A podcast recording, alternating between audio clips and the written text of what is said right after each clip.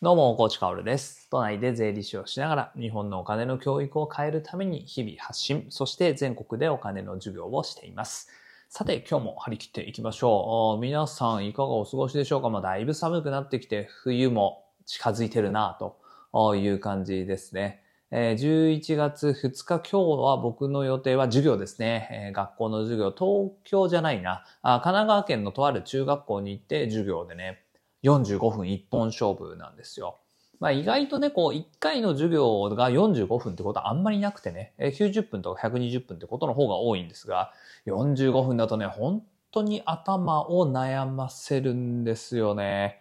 いや、この45分で何を伝えれば今後の彼らの人生より良くなるんだろうっていうね。まあお金に向き合うマインドセット。だからお金を当たり前に議論し、お金について当たり前に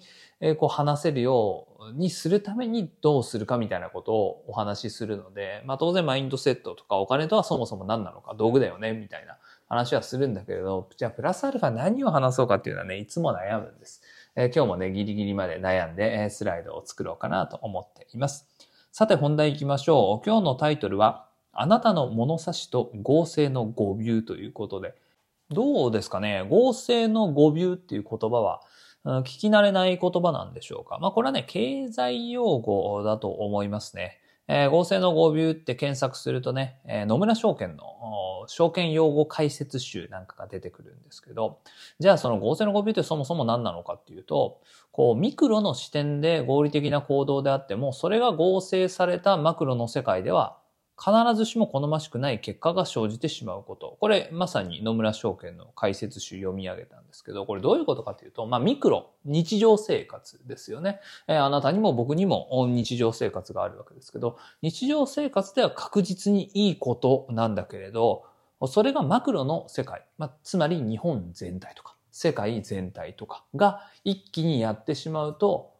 ミクロの視点では、つまり日常生活ではいいことだったはずのその物事が、あれなんかいい結果にならないよね。全員がやっちゃうとダメになっちゃうよね。えー、みたいなこと。これを合成の語尾なんて呼ぶんですね。でね、まあこの時に一番使われるであろう例えっていうのはおそらく倹約とか節約だと思うんです。まあこれ経済用語だからね、えー、合成の語尾っていうのは当然お金の話になってくるわけですけど、僕たちは日常生活で節約をすることとか倹約をすることっていうのは、まあそれが目的になったらお話になりませんけど、何かの目的に向けて節約すること、倹約することっていうのは善として生きている人が多いと思うんですよね。節約とか倹約なんてバカだみたいなことを言う人っていうのは、まあなんかちょっと極論だなみたいな、極端な人だなっていう感じがするので、えー、基本的には目的に向けて、えー、その無駄を省いていく、倹約節約していくってことはいいことなわけですよね。でも一方で世界全員ね、80億人の人が、日本だったら1億2000万人の人が一挙に全員節約と倹約をし始めてしまったらどうでしょうかっていう話です。そうすると経済大混乱ですよね。だってめちゃくちゃ消費が促進されなくなるわけだから。なので合成の語尾っていうのはまさにこういうことを言ってるわけだよね。じゃあこのね、合成の語尾なんて言葉を持ち出して何が言いたいのかっていうと、あなたの常識、物差しっていうので、まあ、物事、そして世界っていうのは測っちゃダメですよっていうことなんです。やっぱりね、こう、X、旧ツイッターの、こう、無駄な激論 あの、噛み合ってない、空転している議論とかを見てるとね、やっぱり感情と感想と自分の物差しでの議論になっているなっていうのは思いますよね。えー、で、まあ当然さ、その節約は善だから節約した方がいいんだみたいな感じで国が節約とかしちゃい始めちゃったらもう大変なことじゃないですか。あでもまあそういうところにはやっぱりこう、想像力っていうのが及ばない人っていうのが結構多いんだなと思います。まあ去年もね、僕は Voicy フェスで伊藤羊一さんと対談をしてその時言ってたのが、まあ本当日本人考えないよね、みたいなね、ことを言っていて、まあ日本人だけじゃなくてきっと世界中の人が思考力っていうのがどんどん低下しているというか思考する回数っていうのが減ってるんじゃないかななんて個人的には思っているんですよね。で、ちょうどね、この Voicy フェス2023でえ、伊藤羊一さんまたトリだったわけですけど、その伊藤羊一さんがまたね、やっぱ日本人って考えてないよなと、人間って考えてないよなみたいなことを言っていて、あまあなかなか世界は変わらない、変わらないななんてね、思いながら、あ今日のお話とかにも通じてくるわけです。だってお金なんていうのはさ、本当にシンプルな話で、誰かが払えば誰かが受け取るっていうものなんですよね。お金を支払った時に受け取り相手がいないっていう取引はもう絶対に120%ないわけで、支払ったら絶対誰かが受け取るんですよね。えつまり、倹約とか節約っていうのは善だと思いますよ。良いことだと思いますが、それは時と場合によるわけで、え、その節約をするってことはお金を支払わないっていうことなので、受け取り相手がいなくなるっていうことなんですよ。そうすると受け取る人がいないっていうことはさ、あ もうわかると思うんですけど、自分が受け取る可能性も減っているっていうことだよね、相対的にね。うんまあだから、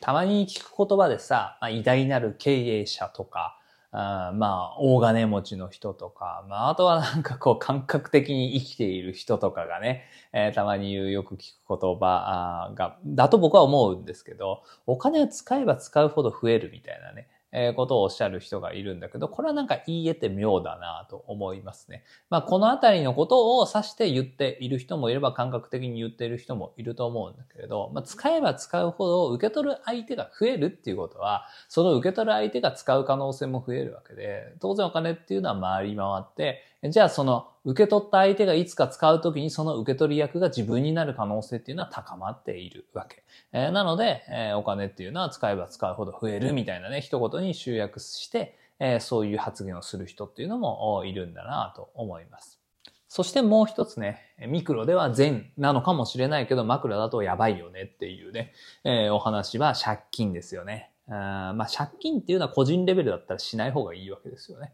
まあ、しない方がいい当然なんだけれど、例えば企業レベルとかね、まあ、あるいは国家レベルだったら借金っていうのは、時と場合によってはした方がいいわけですよ。当然ね。だって、借金をしなければできない投資っていっぱいあるんですよね。個人レベルだったら住宅を買うとか、まあ投資なのかどうかちょっと疑わしい部分はあるんだけれど、みんなが大好きマイホームっていうのは借金をしなければ買えないものなわけですよね。じゃあ借金をせずに買おうとするとどうなるかっていうと、使うお金の量っていうのが減るのでスケールダウンしていくっていう話です。天下のね、東京ディズニーリゾートを要するオリエンタルランドだってめちゃくちゃな量借金してますからね。まあ、ただそこはもう有料企業ですから、利率めちゃくちゃ低いけどね。えー、まあでもめちゃくちゃ借金してるんです。じゃあその借金をして何をしてるかっていうと設備投資だよね、彼らはね。まあ東京ディズニーリゾートっていうのはほとんど設備だと思うんですけど、あのパークにあるものはね、あの設備投資っていうのは借金をせずに作ってくださいって言われたら、あんなリゾートっていうのはできてないわけなんだよね。なのでまあ個人レベルでは当然借金っていうのは毛嫌いされるし、あんまりいいもんじゃないよねなんて思われたりしてるんだけれど、マクロレベルで考えると、まさに合成の語尾なんだけれど、借金っていうのは善とする場合っていうのは多々あるよっていう話なんです。まあね、借金はね、本当にね、勘違いされてる部分はあって、借金がダメっていうのはね、これまたどっかで Voicy 一本使ってね、お話ししたけど、借金がダメっていう人はね、もう本当に何にも分かってないし、あの、ちょっと問いただしたいですね。そして考え方を改めてほしい。そういうことを言う人が増えれば増えるほどに、日本のマネーリテラシーっていうのは低くなっていくからね。借金がダメなのではなくて、借金を返せるだけの資産がないことがダメなわけだからね。えー、これっていうのは結構格言だななんて思うんだけれど、まあいずれにしてもね、今日何が言いたいかっていうと、自分の物差しでいろんなものを当たり前のように測るんだけどね、それはしょうがない。物差しは自分にしかないからね。測るんだけれど、でもあなたの物差しっていうのは時と場合には間違うこともあるよっていう話です。自分にとっては善だったとしても、国家レベルでは善じゃないっていうことは多々あるので、そこはじゃあどうやって判別していくかっていうと思考するしかないんですよね。とにかく思考をして思考力を上げていくしかないので、まあこれがね、うん、決定的に不足しているんだろうなと。なんかね、インターネット上で、汚いインターネット上で、えー、空転している議論なんかを見るとね、ああ、まさにこのあたりに問題を抱えているんだろうな、なんてことは思います。まあ一方で綺麗なインターネットを代表する Voicy ですね。そのリスナーさんっていうのは、まあ思考力高いはずなんですよ。なのでまあこういうね問題っていうのは抱えていないと思います。つまりやっぱり Voicy のリスナーさんとか Voicy っていうのはね、時代のトップランナーだろうなって僕は思うんだよね。えー、なのでまあみんなで力を合わせて汚いインターネットを蹴散らそうなんてことはちょっと壮大すぎてなかなかできないですけど、まあ一人でも多くのね、え、こう思考する人、思考力が高い人を輩出するためにね、え、僕たちは今後もいろいろと考えていろいろと行動していかなきゃいけないと思うし、それを隣の大切な人とかね、半径5メートル以内の人とかにこう、少しずつ少しずつ輪を広げていけば、いつかね、これオセロだと思いますから、あこっちが多数派、考える人、ちゃんと考えられてる人っていうのが多数派になる、そんな社会来ますからね。え、そういう社会が来たらとても綺麗になると思うし、とっても生きやすくなると思いますからね。まあ、そこを目指して頑張っていきたいなという思いも込めて今日は紹介をさせていただきました。さて最後にお知らせです。以前ですね、まあ2ヶ月ぐらい前かな、ツイッタースペースを使って、まあ記事にするためのね、えー、取材を行うんだったらもうスペースで公開でやっちゃおうよみたいな感じで、まあ大河内薫がなぜお金の教育をするのかっていうね、名刺代わりの一記事になるような記事を作るために取材をしてもらったんですよ。で、まあそのスペースね、聞いてくれた方も結構いるんじゃないかなと思うんですが、まあそれがついにね、記事になりました。で、このチャプターにも当然貼っておくんですけど、もうあらい、ありとあらゆるインターネット上の大河内の自己紹介みたいなところの URL をね、これに全部ね、張り替えてやろうと思いまして、まあ非常に素晴らしい、え、記事になってますよ。